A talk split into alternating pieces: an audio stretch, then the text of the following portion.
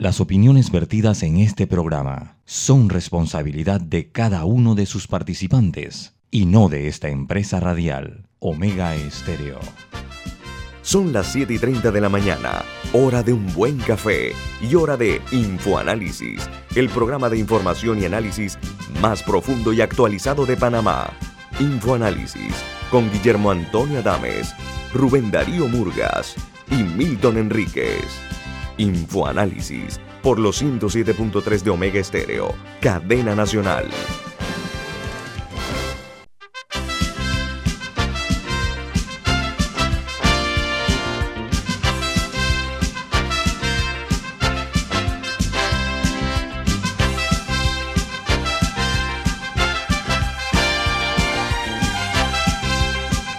Buen día, señoras y señores. Esto es Infoanálisis un programa para la gente inteligente. Hoy es 2 de agosto del año 2021 y este programa es presentado por Café Lavazza, un café para gente inteligente y gente con buen gusto.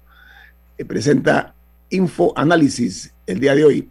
Bueno, vamos como de costumbre a darle a conocer a ustedes las noticias que se generaron mientras usted dormía y que son titulares en los medios más importantes del mundo.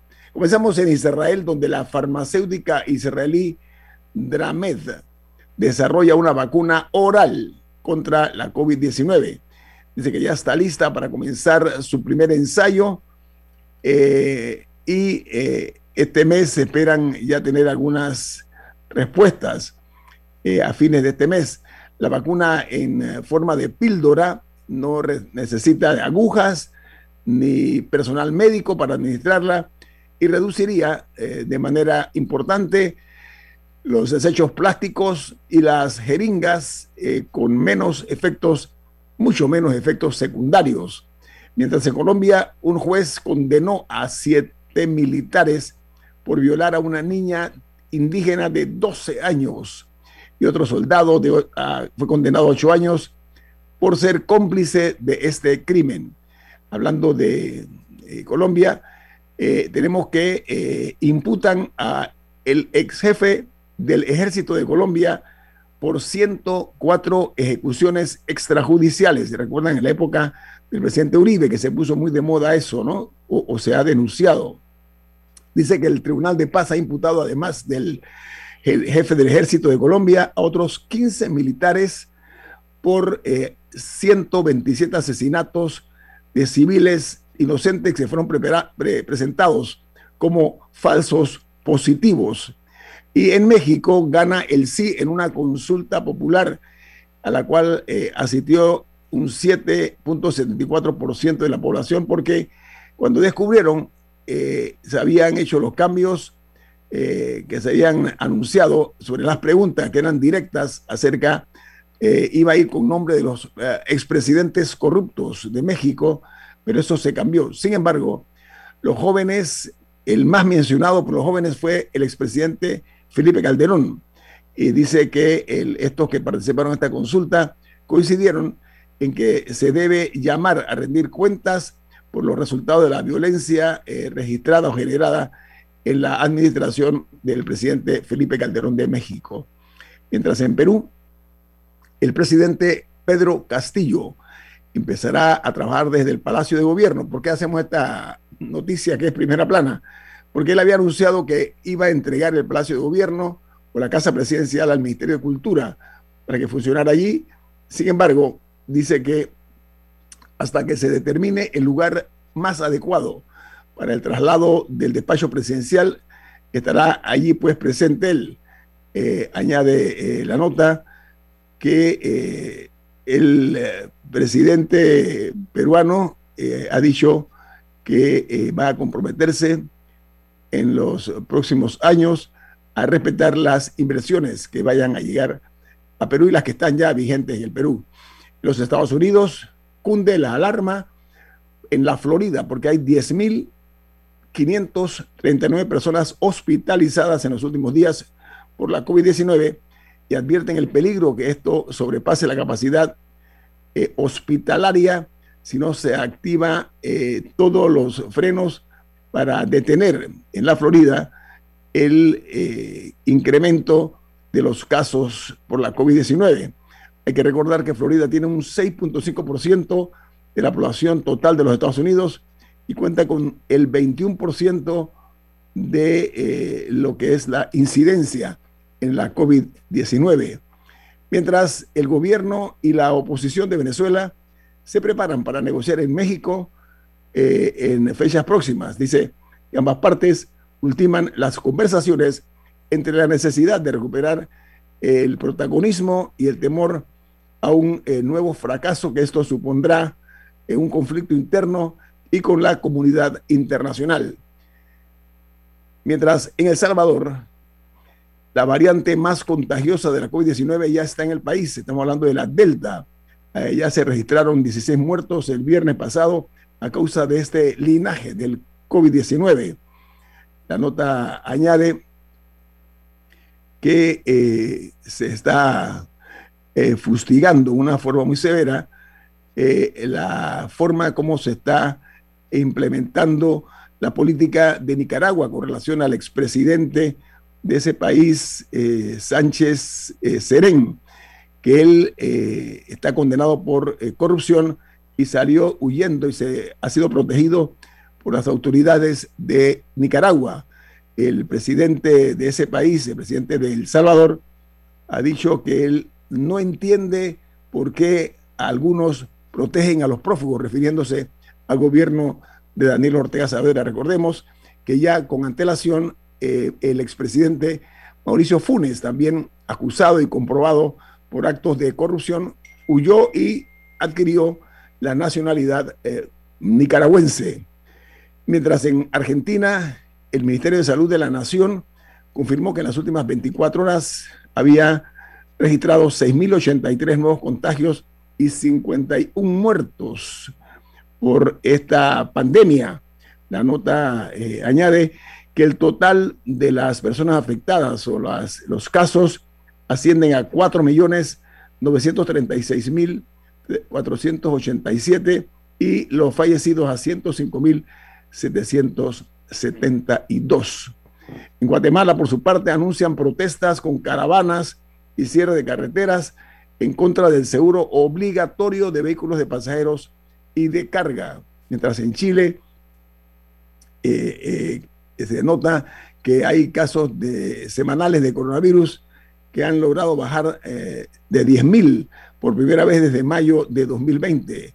En esta ocasión llegaron a 9.287 mientras se reportaron ayer cientos, perdón, 1.185 contagios y 80 fallecidos, por un total de 1.684.629 casos y 53.363 fallecidos. Vamos a escuchar cuáles son las noticias que hacen primera plana en los tres principales diarios de los Estados Unidos. El Washington Post titula, Senado revela los detalles de la propuesta bipartidista de infraestructura dice que los eh, demócratas y los republicanos finalizaron el texto completo de la propuesta de aproximadamente un billón de dólares, preparando así el escenario para el esperado debate en la Cámara eh, para ejecutar una de las prioridades de la política anunciada en el gobierno de Joe Biden. Mientras el diario The New York Times en su primera página dice, para luchar contra las mentiras sobre las eh, las autoridades eh, han reclutado a un ejército de influencers, así que menos de la mitad de todos los estados, las personas de 18 a 39 años, están vacunadas completamente contra la COVID, comparado con más de dos tercios de los mayores de 50 años, según informa la CDC, que es la máxima autoridad sobre este tema. No, y es interesante porque Estados Unidos arrancó muy bien y se, y se estancó. Y se nota, se nota una, división que se ha vuelto ideológica, o sea, no es un tema de salud, es un tema ideológico eh, que está muy marcado en esa sociedad, es lo que está evitando que Estados Unidos pueda cumplir sus metas de vacunación. Sí, bueno, imagínense ustedes, menos de la mitad de todos los muchachos. Eh, Oye, y etario también, porque si, si la división es tanta que como dice la noticia, entre los mayores de 50 están vacunados más de dos tercios, que son los que dan mayor riesgo, quizá tiene algo que ver, pero entre los, entre los más jóvenes, hasta los 40 años. 18 a 39. Menos de la mitad. Así es. Oiga, y el diario The Wall Street Journal en su primera plana titula, Arrendadores en el sur de los Estados Unidos son más vulnerables contra la prohibición de lanzamiento Dice que las leyes y procedimientos para desalojar a los inquilinos en algunos estados sureños son de las más beneficiosas para el propietario en los Estados Unidos. Mientras en Uruguay, mañana martes abrirá la agenda para quienes quieran eh, vacunarse con la tercera dosis de la Pfizer. Actualmente la causa eh, mortal en materia de los eh, afectados, ayer se dieron 63 fallecidos en Uruguay para un total de 381.569 casos positivos. Uruguay ahora se sumó también Inglaterra, que va a, aplicar la tercera dosis, al igual que Israel y otros países. Ahora Uruguay en América Latina se suma.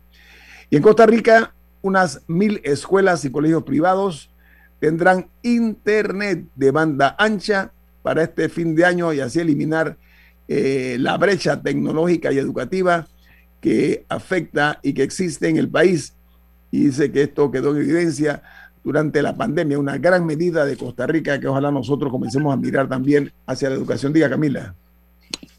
Bueno, eh, Turquía y otros países europeos están sufriendo devastadores incendios. Eh, ya hay al menos ocho muertos. Y esto en parte se debe a una ola de calor sumada a fuertes vientos que ayudan a avivar un poco eh, las llamas. Pero las imágenes son impresionantes. Bueno, específicamente Turquía ya es considerado el peor, la peor crisis eh, por incendio en una década. Eh, incluso afectó el área costera y se tuvo que evacuar a las personas, incluyendo muchos turistas, por bote, porque no tenían, no tenían a dónde ir, no podían escapar de las llamas tuvieron que ser evacuados por bote.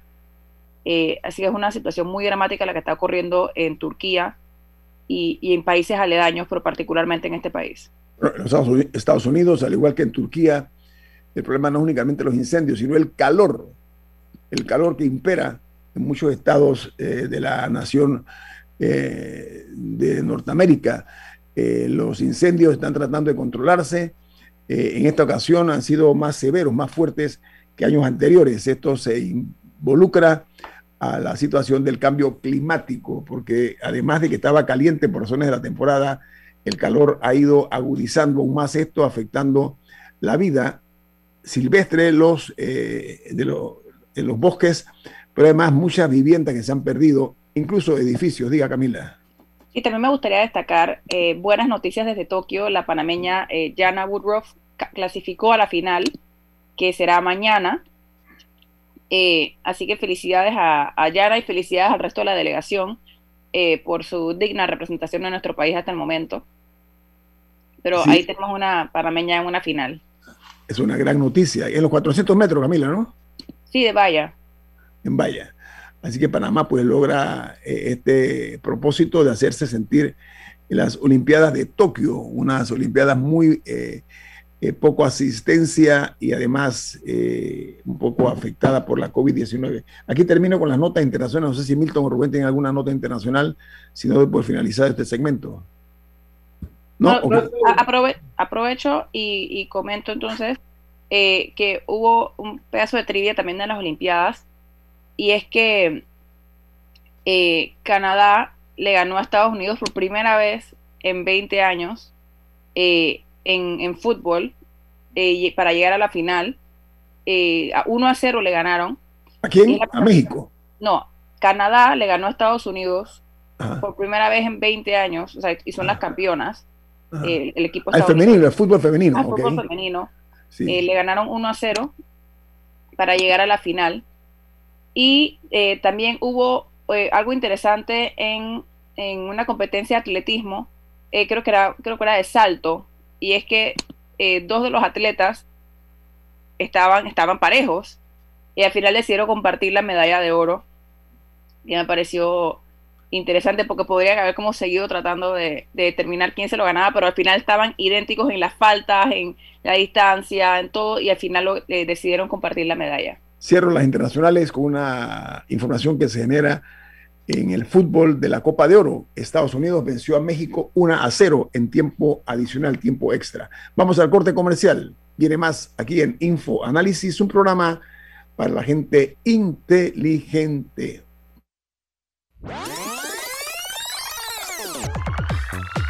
Omega Stereo tiene una nueva app. Descárgala en Play Store y App Store totalmente gratis. Escucha Omega Stereo las 24 horas donde estés con nuestra nueva app.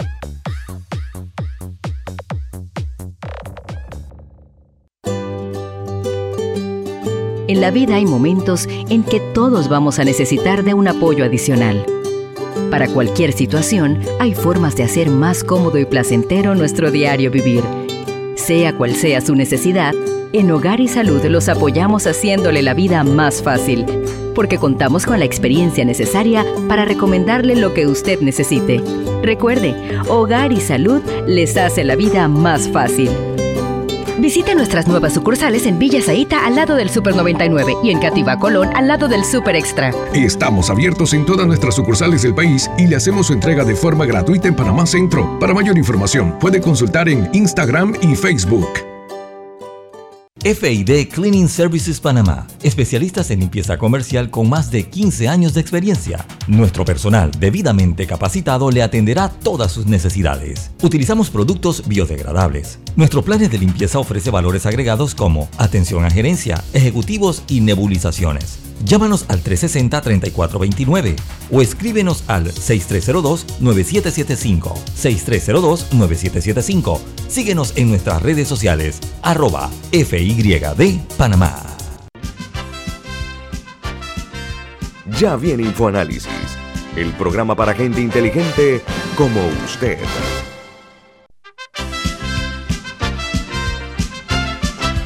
El pasado 31 de julio se cumplieron 40 años de la desaparición física del general Omar Torrijos Herrera a, bordo del eh, Twin Otter con eh, el número 205, FAB 205. Este es un avión construido en Canadá que despegó desde Peronomé hacia cubriendo el tramo hasta Coclecito, donde el general Torrijos tenía una residencia de trabajo.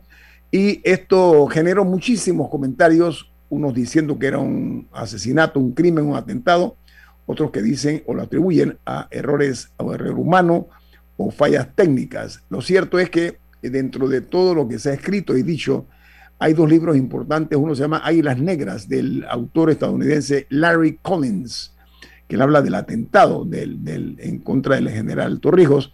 Y hay otro eh, que se llama eh, Confesiones de un sicario económico de John Perkins, donde deja la tesis él de que Torrijos fue asesinado. Sin embargo, eh, nosotros tenemos esta mañana al ingeniero Germinal Sarasqueta Oyer. Él es ingeniero en mantenimiento de aeronaves y tiene una maestría en ciencias aeronáuticas y fue embajador de nuestro país, embajador de, la República eh, de Panamá en la OASI. Eh, así que nosotros lo hemos invitado porque una opinión que tiene él en base a los estudios que ha realizado, a los análisis que se han hecho, y él escribió esto, lo recoge un libro que lo recomiendo, por cierto, muy bueno, es el autor de El último vuelo del general.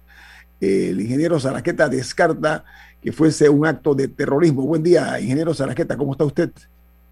Buen día, buen día, Guillermo Antonio. Igualmente a todos.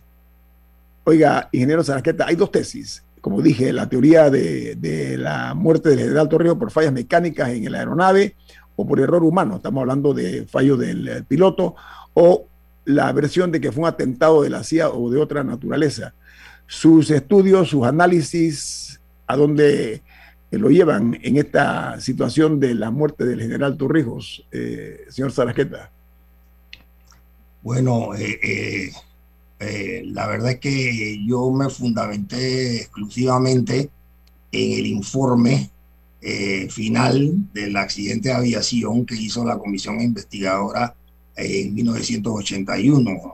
Eh, yo acababa de, renunciar a, casualmente de la, de la Dirección de Aeronáutica Civil que se llamaba en aquel entonces y eh, fui a gerenciar la, la Dirección de Operaciones, Ingeniería y Mantenimiento de Internacional de Aviación, la famosa INAIR.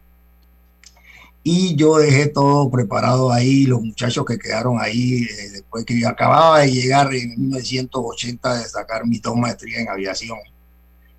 Y eh, por supuesto, cuando sucedió los hechos, eh, apenas enterarme, eh, yo me incorporé, le dije a todo el mundo en la, en la, Fuerza Aérea y en la Dirección de Aeronáutica Civil que yo los apoyaba en todo lo que, que sería, estuviera al alcance de mis manos.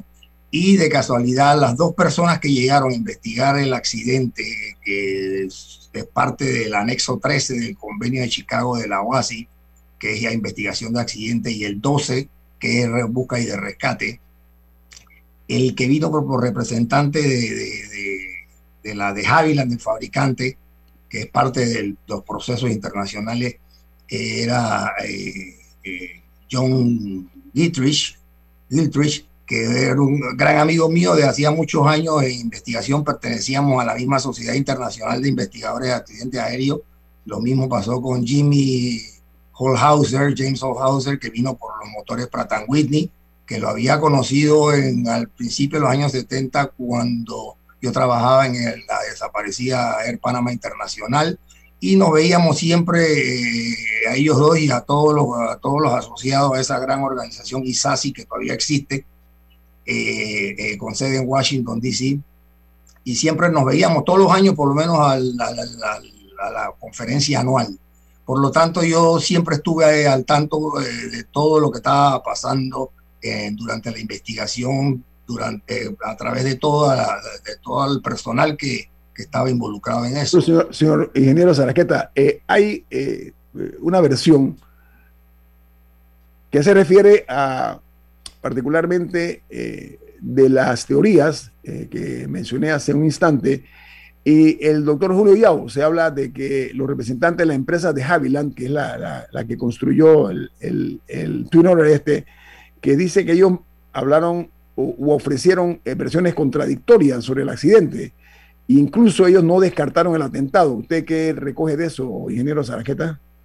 No, a mí me, eh, yo, yo, yo casualmente hice un, un trabajo sobre todo ese, sobre todo las declaraciones que hizo el doctor Lao, a quien no conozco, eh, pero respeto mucho, eh, la, la, descuarticé totalmente y le, le, contesté cada pregunta que él hace y eso... Eh, la, respuesta esta que la, la, la respuesta suya esa, esa, eso es totalmente no es, no es verídico eso porque los investigadores de accidentes aéreos jamás jamás eh, conversan ni dicen nada durante la parte de la investigación. Hay una sola persona que está encargada de decir eh, el día a día de las investigaciones de los grandes accidentes como el de Torrijos, que se hizo internacional, no solamente nacional. Y entonces eh, esa persona que da la noticia y que tiene contacto con la, con la, prensa es la que habla. Los investigadores no mencionamos ni, no comentamos eso ni con nuestras familias. Eh, porque eso es muy delicado. Eh, y, así fue, ellos nunca, jamás que yo supe, yo siempre estuve con ellos cuando ellos salieron las veces que fueron al, al lugar de la tragedia y, regresaban a los hoteles, yo era el que los atendía porque yo soy, he sido su amigo de toda la vida, ya los dos están retirados, así como yo. Eh, por lo tanto, eso es totalmente falso. Camila. ¿Usted llegó en algún momento a, a visitar la misma escena de... Sí, como no, como no. Dos veces he ido. Pero, dos veces he ido. Pero, ¿en qué momento? O sea, ¿recién ocurrido o, ya con el tiempo? Eh, como a los dos, en la, eh, creo que fue después de la cuarta vez que ellos visitaron el, sitio. Yo no quería, como yo no era parte de la comisión investigadora, eh, yo fui después y conversé con ellos todo y vi todas las fotografías. Eso sí, yo vi todas las fotografías y todos los videos. Porque Pero usted no fue físicamente, usted no, no asistió. Sí, yo fui yo, yo he ido dos veces. Yo fui después de, que ellos salieron, yo fui y después fui unos años después cuando ya estaban los escombros, eh, alguien los arrumó, los arrumó, los arrumó todo y, como están hoy en día. Milton. No te eh, escucha. Este tema tiene dos aristas o dos contextos que analizar. Hay un aspecto geopolítico. ¿Qué estaba pasando en el mundo en ese momento? a quién le podría haber interesado que Omar Torrijos muriera. Ese es un aspecto. Y está el aspecto técnico aeronáutico. Y yo quisiera enfocarme en lo segundo, luego tal vez después del cambio hablar de lo primero. Tengo entendido que el general Omar Torrijos era un hombre osado, que periódicamente retaba a sus pilotos que decían, no, no, no hay condiciones de volar. Entonces él les decía, tú eres un cobarde, te voy a cambiar. Y los, prácticamente los obligaba a volar, aun cuando ellos recomendaban no hacerlo. Primer elemento. Segundo elemento, que el piloto que conducía la aeronave el día de su muerte era un piloto empírico. Realmente era un mecánico que había sido ascendido a piloto por, los años de servicio, por la lealtad, etcétera, pero que no sabía volar por instrumentos, que solamente sabía volar visualmente. Y que ese día había una bruma que cubría el trayecto. Supuestamente habrían elevado el avión a un punto donde había un claro, entonces vieron Coclecito y empezaron a bajar, pero en la bajada estaba dentro de la bruma. Y que el piloto eh, simplemente no podía calcular bien porque no volaba por instrumento y esto había provocado entonces dos cosas. Uno, que el tren de aterrizaje trasero se enganchara con árboles y que eso produjo el ruido de lo que se llamó la primera explosión y que luego cuando el piloto levantó la aeronave porque sabía que estaba en problema, ahí se incrustó contra el cerro esa fue la segunda explosión. Esta es la teoría de que no fue un atentado, sino un accidente. Entonces quería ver si nuestro amigo Cholín Zaraqueta Oyer nos puede confirmar en efecto si el piloto era un piloto experimentado o empírico, si volaba por instrumentos o solamente de forma visual manual, y si ha escuchado la teoría de que las dos explosiones se debieron al enganche y a la estrellada. Bueno, sí, eh, Milton, mira, eh, eh, la verdad es que eh, yo conocí muy bien, perfectamente al Cholito Adames, al capitán, y él fue ascendiendo en la Fuerza Aérea y él aprendió a volar en David eh, con el capitán Luis Carlos Pastor Ponce y una serie de, instructores que había allá. Era un, era un hecho notable que cuando yo llegué a ser la primera vez director de seguridad aérea, yo fui en mi vida tres veces en tres diferentes ocasiones director de seguridad aérea. Y yo me acuerdo que yo, yo llegué a un arreglo con el jefe, en aquel tiempo el jefe de la Fuerza Aérea, que era ya Lorenzo Porcel.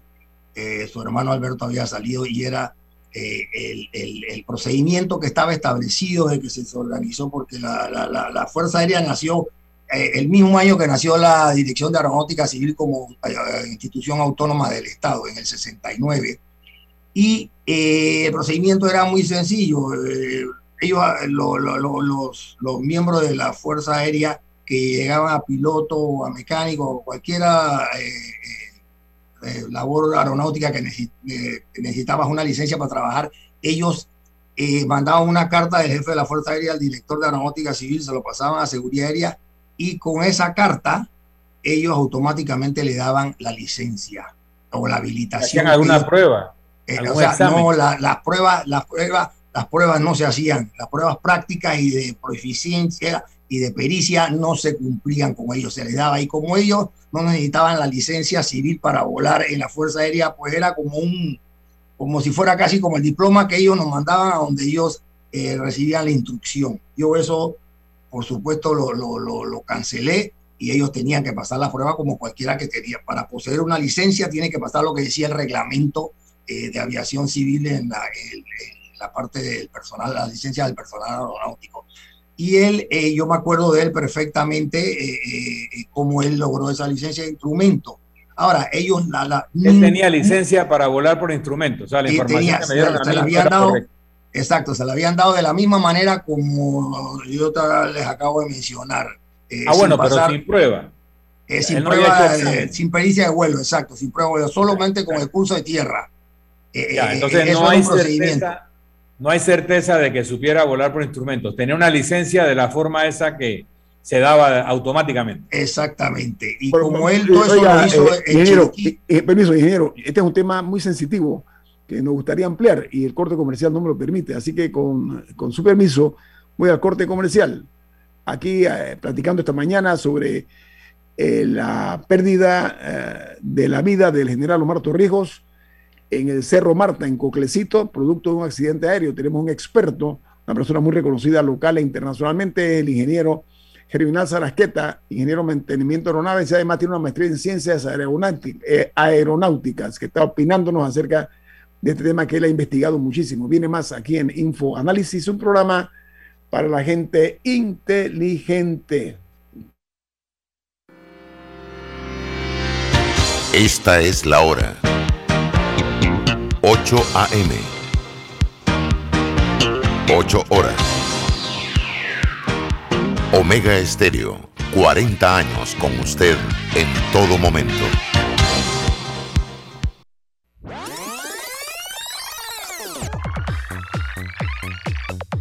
Omega Stereo tiene una nueva app. Descárgala en Play Store y App Store totalmente gratis. Escucha Omega Stereo las 24 horas donde estés con nuestra aplicación 100% renovada. Petróleos Delta. Es como el amor por nuestra tierra. Está en todo Panamá. Cuando luzcas una hermosa pollera o un sombrero pintado. Cuando disfrutes de un buen sancocho o recorras nuestro país con orgullo puedes estar seguro que hay una Delta cerca, porque estamos siempre cerca de ti y de todas las cosas que nos unen como panameños. Siempre listos para atenderte y ayudarte a llegar más lejos. Delta en Banco Aliado te acompañamos en tu crecimiento financiero. Junto a nuestras subsidiarias en Aliado Factoring, brindamos la liquidez inmediata. En Aliado Seguros te protegemos en tus proyectos. En Aliado Leasing equipamos tu negocio como lo merece. Y en Finacredit te apoyamos siempre. Banco Aliado, aquí estamos para ti. Síguenos en nuestras redes sociales como arroba Banco Aliado y visítanos en nuestra página web bancoaliado.com. Ya viene InfoAnálisis, el programa para gente inteligente como usted.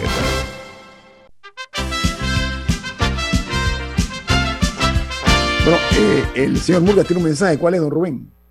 Vento Fio Box es la forma más segura y confiable de traer sus compras por internet personales y de sus empresas. Servicio aéreo y marítimo semanal con entrega gratis seguimiento en vivo de sus pedidos por medio de nuestra aplicación. Para más información, llamar al 6255-4285. Repetimos, 6255-4285. Vento Pio Box, Vento con V de Veloz. Bueno, continuamos analizando con un experto el accidente en el cual perdió la vida el general Omar Torrijos Herrera un 31 de julio del año, hace 40 años, 40 años, cuatro décadas, y es, eh, se trata del ingeniero Germinal Sarasqueta, que como dije, eh, eh, es el ingeniero en mantenimiento de aeronaves y también tiene una maestría en ciencias aeronáuticas. Camila. siguiendo un poco la línea anterior, cuando le preguntaba si había ido a la escena, si nos puede compartir cuáles son los indicios, sea que usted vio personalmente o en las fotos y videos, eh, que lo hacen descartar una teoría eh, sobre, o sea, la teoría del atentado y lo hace favorecer la teoría eh, del accidente. ¿Cuáles fueron esos indicios? Mira, es muy sencillo. El, el, accidente que le sucedió, el tipo de accidente que le sucedió al, al FAP 205 es un accidente que se llama CFIT, que en sus siglas en inglés es choque contra un obstáculo en un vuelo controlado. Eh, ese es el asesino más grande que ha existido en la historia de la aviación desde, 1900, desde, el mismo momento en que se creó la aviación. Con los años, ese finalmente con la tecnología pudimos abolir ese accidente. Ya eso no sucede con las grandes tecnologías que tenemos a bordo de las aeronaves y en los entrenamientos y todo el, recurso, los millones que se puso en el mundo a través de la Flight Safety Foundation, de la OASI, de la Federal Aviation Administration y la tecnología creció tanto con esos sistemas de advertencia de proximidad contra el terreno que es increíble. Por ejemplo, los aviones de Copa tienen lo más sofisticado que hay en el mundo y fue la primera aerolínea en, América Latina que lo tuvo. Y eso te, te sale en una de las pantallas de, vidrio que tienen ellos, todas de LED, eh, te sale exactamente el, el contour de la montaña donde tú vas descendiendo, un perfil, o sea que no hay manera que tú te puedas estrellar contra la montaña, con el agua, con, con lo que sea. Eh, eh, es imposible, tiene que ser algo fuera de, todo contexto que, que, llegue a ese. A Pero, ingeniero Sargenta, permítame, permítame, permítame. A ver, Milton le hizo una pregunta muy directa. Eh, tiene que ver con las habilidades, pues, por una parte del piloto, la otra, si podía volar lo que se llama por instrumento. Sin embargo, eh, el, en aquel momento, el radar que nos había donado los Estados Unidos no cubría el área esa de Coclecito, ¿es correcto? Exacto, no, ese era un radar del, yo, 65. yo me pregunto, siendo Torrijos en ese momento el jefe de Estado de este país, ¿por qué no se asegura? Y un hombre que volaba con mucha frecuencia, se la pasaba más en el aire que en la tierra en algunas ocasiones. ¿Cómo es posible que no se tomaron las medidas de seguridad nacional? Ojo, seguridad nacional en torno a dotar de un eh, radar eh, que cubriera esa área. Esa es la primera pregunta. La segunda, un poquito entrando en el detalle de las fotos, videos que usted vio, yo eh, leí en, en varias versiones que, eh, las partes del cuerpo del general Torrijos que se encontraron fue una prótesis dental, eh, el Rolex que él tenía y el torso. Eso es lo que dicen los informes. Yo lo leí. en algunas ocasiones se habla de eso, pero también eh, hay otra versión que dice que estaban todos amarrados y que los cuerpos fueron encontrados sentados y que el único que estaba suelto era un apellido, un señor apellido Massachusetts, yo no sé si lo pronunció bien, que era miembro de la escolta personal del general Torrijos. ¿Qué es lo que usted encontró con relación al hallazgo, porque la aeronave fue eh, aparentemente calcinada, ¿no? Eh, explíquenos cortito porque Milton tiene otra pregunta. Sí, mira, ¿qué, se encontró? ¿Qué fue, lo que se encontró? Eh, sí, todos los cuerpos estaban ahí, incluso todos los componentes de la aeronave estaban exactamente en en el, lugar del siniestro. Por supuesto, en un estado desastroso porque el avión se dio contra el cerro a 170 millas por hora, o sea, la desaceleración que, que existió ahí eh, eh, comprimió todo de una manera catastrófica, ¿no? Entonces, pero todo el mundo, eh, todos los ocupantes estaban ahí y todas las partes del avión, porque se le buscaron por todos lados, todo estaba ahí, lo que estaba ahí era quemado, porque en ese avión en particular es uno de los pocos aviones del mundo que el combustible no está en las alas, sino que está en, el, en la barriga. O sea, o sea que cuando él se estrelló eh, con los arqueos de los cables eléctricos que se tiró, eh, hubo fuego, pero la explosión, como dice Milton y como, como, como se, se, se, llegó a, tener de acuerdo, que estuvo todo el mundo de acuerdo, fue que de, los dos golpes que se dio el avión contra los árboles y después contra la montaña, eso fue lo que se sintió como explosiones, pero no hubo explosión por artefacto ni, ni un componente explosivo porque eh, no se encontraron rastro de, la velocidad con que se expande eh, la, la, la, explosión, la expansión de los gases en una bomba es muy diferente a la, expansión de los gases cuando hay un fuego. Es mucho, mucho más poderosa la expansión esa de los, de los explosivos plásticos modernos. ¿Y qué pasa? Todos estaban ahí. Significa que el avión no tuvo ni una ruptura en vuelo. El avión voló controlado exactamente hacia la montaña y eso, eh, y eso es muy eso es una, fue una cosa eh, eh, normal en esos tiempos y yo tengo unas tablas que se las puedo demostrar, se las puedo enseñar en pantalla donde están todos los accidentes CFIT que sucedieron en Panamá, que son alrededor de 25, creo, 20, donde el primer accidente que hubo en este, este, país en 1935 con la aerolínea de Malex fue un CFIT donde murió un señor Romero y unas grandes personalidades de Chiriquí. Y de eso, siguiendo los tres accidentes fatales que tuvo la Fuerza Aérea Panameña, los tres fueron CFIT, que se lo pueden, te lo puedo mostrar en, pantalla aquí a ustedes y le puedo demostrar clarito la foto de lo que es un CFIT en pantalla para que se vea la trayectoria de vuelo, cómo va llevándose toda la vegetación, eh, eh, si es una montaña, toda la vegetación y la diferencia que hay entre ese tipo de accidente y un tipo de accidente como si fuera una explosión en el aire o que pierdes control en vuelo o se desintegra catastróficamente una aeronave y se arranca un ala, la cola, etcétera, por fuerzas aerodinámicas excedidas a sus limitaciones de construcción. Como el de la Chilicana, que ese Eh, sí. como el de- eh, sí, eh, no, me gustaría enseñárselo para que ustedes lo vean porque esto es rápido. Eh, eh, eh, lo hago. Dele, dele, proceda. Si quiere buscarlo durante el cambio comercial, lo puede buscar. No, no, yo lo tengo, yo lo tengo todo aquí. Yo lo tengo aquí. Mira, mira, te voy a enseñar el, el- el primero de la Fuerza Aérea. Miren, miren eso ahí, usted ve la bandera como toda la cola de la Fuerza Aérea. se ve. Bueno, ¿Qué ese es un eso? ciento, ese es un 185 que se estrelló en el Cerro Negro en Veraguas. El avión venía de Calovébora con el piloto, un señor y un niño picado de culebra y se clavaron en un, en- se Sí, metieron no en se mal ve, tiempo no, con- no se ve, no se ve la, en, la, en la pantalla, no se ve lo que nos están viendo, no, no se ve la, la gráfica, ingeniero Sarraqueta. Ah, no. Ah, bueno, No, espérate, espérate, ya sé por qué, ya sé por qué. No Ah, se ve ok. la gráfica porque no lo he, eh, eh, eh, eh, no le, ¿cómo se llama? No le he puesto el, Ok. ¿cómo, cómo hago? Espérate, para ver cómo es la cosa aquí para ponerle el, el- el- la pantalla. Eh, Espérate, vamos voy, voy, voy. ahora sí, ahora sí, share screen. Ah, voy a ponerlo en share screen, ahí está, ahora sí se ve. Tampoco. No, no, no se ve. Pero, Pero además la mayor Pero- parte de la audiencia no está viendo, está escuchando Pero, solamente. pero sí, señor Bueno, pero es muy importante que usted, que eh, share screen le pongo ahí, ¿verdad? No se ve. no se No se ve, Disable. no se ve, ah, no, es que el host disable participa en screen sharing. O sea, ahí ya me, me, me tienen cortado el share Pero- screen. eh, un oyente pregunta, la ruta, ¿qué tan peligrosa es? Bueno, la ruta es como todas las, todas las, todas las, todas las rutas donde hay montaña. Aquí en Panamá tenemos, a pesar de que hemos tenido tantos CFIT, todas han sido en montaña, ¿no?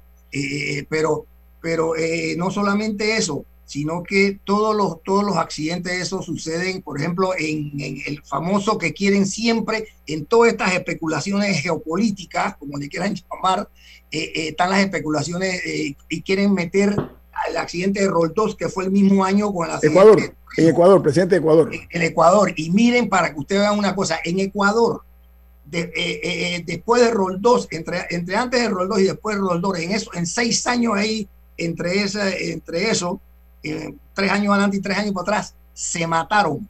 CFIT, se dieron contra la montaña. No solamente Roldós, se dio el, el jefe de eh, dos jefes de fuerzas aéreas, un comandante de la fuerza de la- de la- del ejército y un almirante que iban volando. Y en ese mismo cerro donde se mató Roldós, se traía un Gulfstream 4 con unos ejecutivos eh, de- de Argentina. Y eh, también un American Airlines en esos tiempos casi se da en el mismo, en la misma, en el mismo, en el mismo páramo, en la mismo, el mismo pico, en la misma montaña a donde se dio Roldós. En el caso de, en el caso de, de Panamá, un año antes que muriera Torrijos, en la otra montaña, en el cerro Juan Julio, se dio un, avi- un, un un capitán de apellido Valenzuela, un 206 que venía en una misión de Coclecito, se dio del otro lado de la montaña, pero ese se dio despegando. Pero casi siempre ocurre, el 90% de esos accidentes ocurren es en la fase de aterrizaje, que son 16% de un vuelo de un avión. Entonces, eh, y, y- y entonces eh, la- la- la- la- las estadísticas son claras, es el, eh, o sea, el mismo panorama para todos los accidentes, cómo sucede. En el caso acá de nosotros en, el- en Panamá y en, los aviones pequeños, siempre es un vuelo visual, ellos, ellos salen con un plan de vuelo visual y entran en una condición de instrumento eh, eh, para llegar a su destino y ahí es donde viene la fatalidad de la Oiga, tengo, se lo voy a pasar a Milton después del corte comercial. Ingeniero Sarqueta, no hay ningún problema, ¿no? ¿Sabe por qué? Porque en el libro Águilas Negras, que lo tengo aquí y que lo he leído más de una vez, la tesis es que la CIA, la, la Central de Inteligencia de los Estados Unidos, fue la que intervino y lo sospechoso es que cuando estaban, eh, eh, el avión estacionó para recoger unos, a unos eh, invitados, eh, el, el avión fue cargado con unas cajas que decían que eran de Coca-Cola. Eso es lo que dice Águilas Negras. Sí, sí. Permiso. Y, de, allí, permiso, de allí la teoría del atentado contra el general eh, Omar Torrijos cuando despegó de Peronome, porque había hecho una escala en Peronome, eh, y entonces eh, allí es donde señala él, no me recuerdo bien eh, cuál es la teoría del otro libro eh, de confesiones de un eh, sicario económico, que creo que Milton va a hablar de eso al regreso aquí en Info Análisis, un programa para la gente inteligente. Omega Stereo tiene una nueva app. Descárgala en Play Store y App Store totalmente gratis. Escucha Omega Stereo las 24 horas donde estés con nuestra aplicación totalmente nueva. VIP Desinfectante en aerosol está certificado por un laboratorio que cumple con los protocolos EPA de Estados Unidos que elimina el coronavirus causante de la COVID-19. Confía en VIP Desinfectante para proteger a tu familia y mantenerla a salvo de la COVID-19. Utiliza VIP todos los días para desinfectar las superficies. VIP, un toque lo cambia todo. La gente inteligente escucha InfoAnálisis. Los anunciantes inteligentes se anuncian en InfoAnálisis. Usted es inteligente. Llame al 269-2488 y todos lo sabrán. InfoAnálisis, de lunes a viernes de 7 y 30, 8 y 30 de la mañana, en donde se anuncian los que saben. Si desea que sus colaboradores trabajen desde su casa, podemos ayudarle. En Solutexa somos expertos en aplicar la tecnología a las técnicas y trabajos de oficina. Contáctenos en solutexa.com.pa o al 209-4997. Solutexa.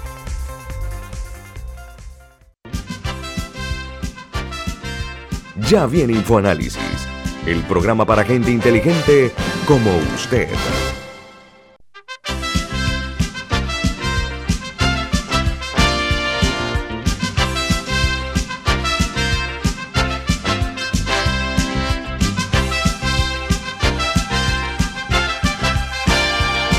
En el cambio comercial ustedes escucharon, porque no, los que nos están viendo eh, por Facebook Live escuchan los comentarios que se dan en los, en los cortes comerciales, les paso ese dato. Eh, el ingeniero Sarqueta, antes de pasársela a Milton, ustedes, yo, yo decía que cómo es posible que eh, estando en juego la vida del, del, del jefe de la Guardia Nacional, el general Omar Torrijos, se permitiera que lo transportaran en condiciones un poco eh, extrañas en cuanto a la capacidad de los pilotos. Eso es lo que, lo que estamos hablando. Y usted decía que el, el, piloto Adames tenía, ¿cuántas horas de vuelo, rapidito? 3.000 en los últimos 10 años. Él tenía... Ah, ¿El lenguaje aeronáutica qué significa para los legos en la materia? Eso, eso, no es nada, eso no es nada. él lo que tenía era 3.000 eh, 3.000 horas de experiencia visual llegando a Coplecito, porque él se pasó 10 años volando a Coplecito ahí. Eh, pero, eh, por ejemplo, eh, con el 205, en el FAP 205 voló, voló por ejemplo, el, capitán Augusto Villalaz, que llegó a retirarse volando 757 aviones de aerolínea. Pero él, pues, como él iba, eso iba en descenso, pues lo iban descartando y lo iban mandando a, a misiones y a puestos más allá de volar un avión. Entonces, el Alto Rijo lo tuvo en la Ingeniería de la Victoria, tuvo en muchas posiciones ejecutivas dentro del gobierno y él dejó de ser su piloto eh, ejecutivo, ¿no? Pero, por ejemplo, y ahí donde yo quiero que sepan esto, eh, yo creo, y esto no, en la comisión investigadora y en los informes final del accidente, porque sí existió y fue una de las investigaciones más exhaustas que se han hecho en Panamá y yo he participado en todas desde el 1973-74 hasta el 2007 y en el 2015 también participé en varias como asesor de la, de la comisión de, de, la Junta de Investigación. Y lo más, y no, ellos no mencionaron esa parte ahí porque en el 81 no se podía hacer porque los militares eran los que mandaban. Entonces, todo lo que hicieron, en, la, todas las recomendaciones se hicieron como si la aviación a la aviación civil y no a la aviación militar, que era la que había acabado con su propio jefe y con el que la fundó. Entonces, pero además de, de, eso, de él, eh, de, él el, error que pasó ahí fue muy sencillo que se comete, se comete en Panamá a diario todavía hoy en día, que es que tú sales de algo, que un plan de vuelo eh, visual y entras en una condición de instrumento, porque usted ve en el día como hoy, es un día, es un día de instrumento. Aquí tú no puedes salir a volar ahora mismo en condición visual, pero si está la distancia y está lo que dice la norma, entonces tú puedes salir pero no debes entrar en condición de instrumento. Pero ellos lo hacen porque es la manera de, poder trasladarse y meterse y volar de esa manera hacia San Blas hacia Darién, ¿no? Ya la cosa cambia a Chiriquí, a Boca del Toro. Pero lo más grave en esa situación de lo que se llama la, la, la coordinación en cabina era que el copiloto, imagínense, en, todas las fuerzas aéreas y en todo y en la y, en toda la parte que ejecutiva de operaciones eh, porque en lo, en, lo, en lo, comercial ya eso es diferente. El copiloto aunque sea menor y tenga menos entrenamiento tiene que estar calificado como está calificado el capitán porque si hay una emergencia con el capitán él tiene que asumir la responsabilidad él queda de piloto al mando. Pero qué pasa en esta parte de militares y en esta parte de aviación eh, comercial pequeña etcétera eh, que hasta a, veces, hasta a veces va un solo, un solo piloto. No es así. Entonces, en la Fuerza Aérea, el copiloto Rangel tenía, no tenía ni 30 horas de vuelo en total. Acababa de llegar de una academia y lo pusieron a volar ahí de copiloto para que metiera ola, la típica actuación. ¿Y qué pasa? El uno era capitán y el otro era un subteniente, o todavía era alférez. Yo creo que no le habían dado el grado de subteniente, creo que sí era subteniente. ¿Y qué pasa? Cuando tú tienes esa diferencia en una cabina, eh, de un capitán y un copiloto que no conoce, el copiloto tiene que quedarse callado y no puede hacer nada de lo que el capitán está haciendo que lo puede matar a él, porque primero vienen ellos dos, la vida de ellos, y después los que vienen atrás. Entonces, ¿qué pasa? El muchacho no solamente no, no tenía la experiencia, sino que no tenía ni siquiera el rango para equivalerse, eh, equipararse con el, con el capitán. Entonces ahí en, la parte militar se, el, el, el, el, gap se hace enorme y eso, eh, eso fue parte de, de de la, de, lo, de la ¿cómo se llama? De la, de eh, eso se llama los factores contribuyentes al accidente. Milton. yo, yo quiero hacer el contexto de la época, solo como un último comentario a lo que acaba de decir Cholín.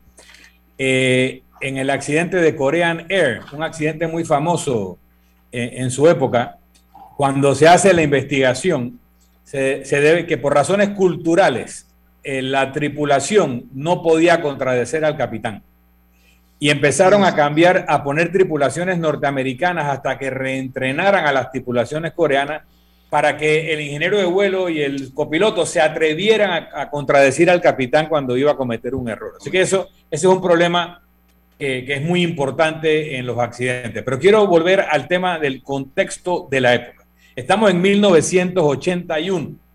Omar Torrijos Herrera había dejado el cargo de jefe de gobierno, según establecía la constitución de 1972, había dejado ese cargo en el año 78, donde asume como presidente de la República Aristides Rollo, con todas las facultades de un presidente, pero Omar Torrijos se reserva el cargo de comandante jefe de la Guardia Nacional y el argumento que él daba en privado era yo saqué a los gorilas de la jaula, yo los tengo que volver a meter. O sea, lo que él decía es que solo él podía lograr que los tenientes coroneles, los coroneles, respetaran a un gobierno civil y que si él no estuviera de comandante de la Guardia Nacional eso no iba a ser posible. Así que él se mantuvo en ese cargo y se mantenía en ese rol de líder de los no alineados y en los temas internacionales por su propio peso específico como Omar Torrijos, ¿ok? Entonces, en el año 81, ya en el 79 había ganado el sandinismo la guerra civil nicaragüense, pero se había hecho una promesa a Jimmy Carter, a Carlos Andrés Pérez, a López Miquelsen y a Daniel Duber, que en Nicaragua no venía el comunismo, venía un gobierno socialista europeo. Y el general Paredes ha dicho en este mismo programa cómo Omar Torrijos lo manda a hablar con Fidel a reclamarle que Cuba estaba empujando a Nicaragua al comunismo. Ya había unas fricciones con Cuba y con Fidel Castro para el proyecto centroamericano. Recordemos que en ese momento había guerra civil en El Salvador, que había eh, guerrillas en, en Guatemala y en Honduras, que había situaciones de tensión con Costa Rica, entre Nicaragua y Costa Rica. Y Omar Torrijos, con Felipe González, estaba tratando de reconducir el proceso centroamericano dentro de los acuerdos originales con Carter. Ya estaba gobernando Ronald Reagan. Hay un testimonio del doctor Adán Ríos, muy amigo de este programa, que cuando él, Torrijos lo manda a llamar para el tema de la llegada del Shah de Irán, es un favor que le hace Omar Torrijos a Jimmy Carter. Cuando Jimmy Carter a través de Hamilton Jordan, que fue el que fue a hablar con Torrijos en Parayón y que es la conversación que el doctor Adán Ríos vio y escuchó presencialmente. Le dice que Carter quería que él le dijera qué favor podía hacer por Torrijos Y el favor que le pide Torrijos es, yo quiero que el presidente Carter llame al gobernador de California y le diga que Panamá es uno de los 15 mejores amigos de los Estados Unidos. El gobernador de California era Ronald Reagan y ya Torrijos lo veía ganando. Entonces, eh, cuando a través de Carlos Osores Tipaldo me entero y luego lo verifico en una cena que pude conversar con Fidel Chávez Mena, que era miembro de la Junta Cívico-Militar del Salvador y era el ministro de Relaciones Exteriores del Salvador, que Torrijos cambia su visión sobre el tema del gobierno cívico-militar salvadoreño por el testimonio que le da Chávez Mena a instancias de Carlos Osores, que era nuestro canciller, y que lo hace eh, repetir la historia ante Felipe González, que estaba en Farallón también. Vemos a un Torrijos que por otro testimonio de una persona que era su enlace con los norteamericanos, estaba negociando un paquete de ayuda económica que la AID iba a dar a Panamá para que Panamá lo diera al gobierno cívico-militar del Salvador vemos que Omar Torrijos estaba contribuyendo con la política norteamericana en Centroamérica y no era un obstáculo y no era un enemigo, que cuando en un momento anterior se quiso eliminar el TIAR, Torrijos va a la reunión del TIAR a defender el TIAR y él hace un discurso que se llama Soy un soldado de América Latina, que defendía el interés geopolítico de Estados Unidos también. No hay manera de que los Estados Unidos consideraran un interés estratégico eliminar a Omar Torrijos. Lo que pasa es que se da al poco tiempo de la muerte del presidente Roldós del Salvador y hace un día Abdalá Bucaram, cuñado de Jaime Roldós y que luego fue presidente de Ecuador y fue derrocado, ha dicho que él va a revelar los secretos de la muerte de Roldós. Lo ha dicho ayer. Hay que ver qué había. Pero se teje toda una teoría de que había un interés en los Estados Unidos de hacer eh, desaparecer a Omar Torrijos. Omar Torrijos también le había dicho a todos, a todos, a mucha gente en su entorno, que él no iba a morir de viejo en su cama. Él sabía que iba a morir de una forma violenta y lo decía constantemente.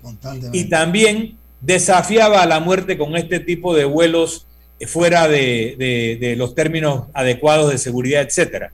Entonces, eh, en el libro de Zoilo Martínez, él dice que Torrijos y Felipe González estaban por denunciar la obstaculización de la pacificación de Centroamérica.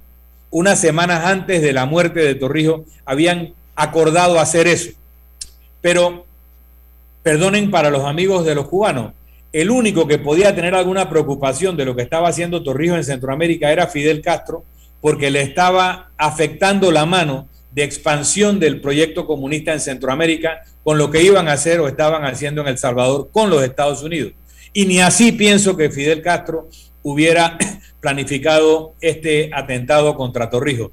De todo lo que yo he escuchado, la realidad es que la teoría del accidente es la que más verosimilitud tiene y las otras teorías conspirativas dan para escribir buenos libros, pero no parecen estar sustentadas en la realidad de la geopolítica de la época. Me queda un minuto, ingeniero Zaraqueta. Eh, usted en su libro, El último vuelo del general, usted descarta totalmente el terrorismo. ¿Eso es correcto? Por, supuesto, eso no hay manera de pensar. Un minuto. ¿En qué, usted lo, ¿En qué se apoya usted, ingeniero Zaraqueta? Un minuto. Por, porque eh, eh, entre, todos entre todas las circunstancias y las características de, características de un vuelo CFIT, es, eso fue lo que ocurrió todo como está hasta hasta cómo caen, cómo los aviones golpean contra el suelo, contra lo que sea, y lo que sucedió. Y todos los accidentes de, la FAB fueron de esa manera porque no tenían procedimiento, no tenían manual básico de operaciones. O sea, ellos volaban visual. Ellos cuando querían volar instrumentos, ellos conseguían los aviones grandes y pilotos de Copa y de Panamá para hacer sus vuelos. Fíjense que el general Torrijos fue a Washington a firmar los tratados en un avión del Panamá Internacional, en un 727, y él andaba con todos los pilotos de copa que el capitán Hermes Carrizo le decía, estos son los que te van a volar tus dos aviones jet que él compró. O sea, ellos sabían eh, que la Fuerza Aérea era para operaciones nacionales y, domésticas. y, domésticas y de, de plan de vuelo visual. Bueno, ingeniero Sarajeta, lamentablemente el tiempo nos, nos, nos engulló. Muchas gracias eh, al ingeniero Germinal Zarasqueta, ingeniero de mantenimiento aeronave, pero además eh, tiene una maestría en ciencias aeronáuticas. Muchas gracias por sus aportes, eh, ingeniero Zarasqueta, se agradece. Gracias. Milton. Nos tenemos que despedir. pero lo hacemos disfrutando una deliciosa taza del café Lavazza, un café italiano espectacular. Café Lavazza, un café para gente inteligente y con buen gusto. Les pide Infoanálisis. Ha terminado el Infoanálisis de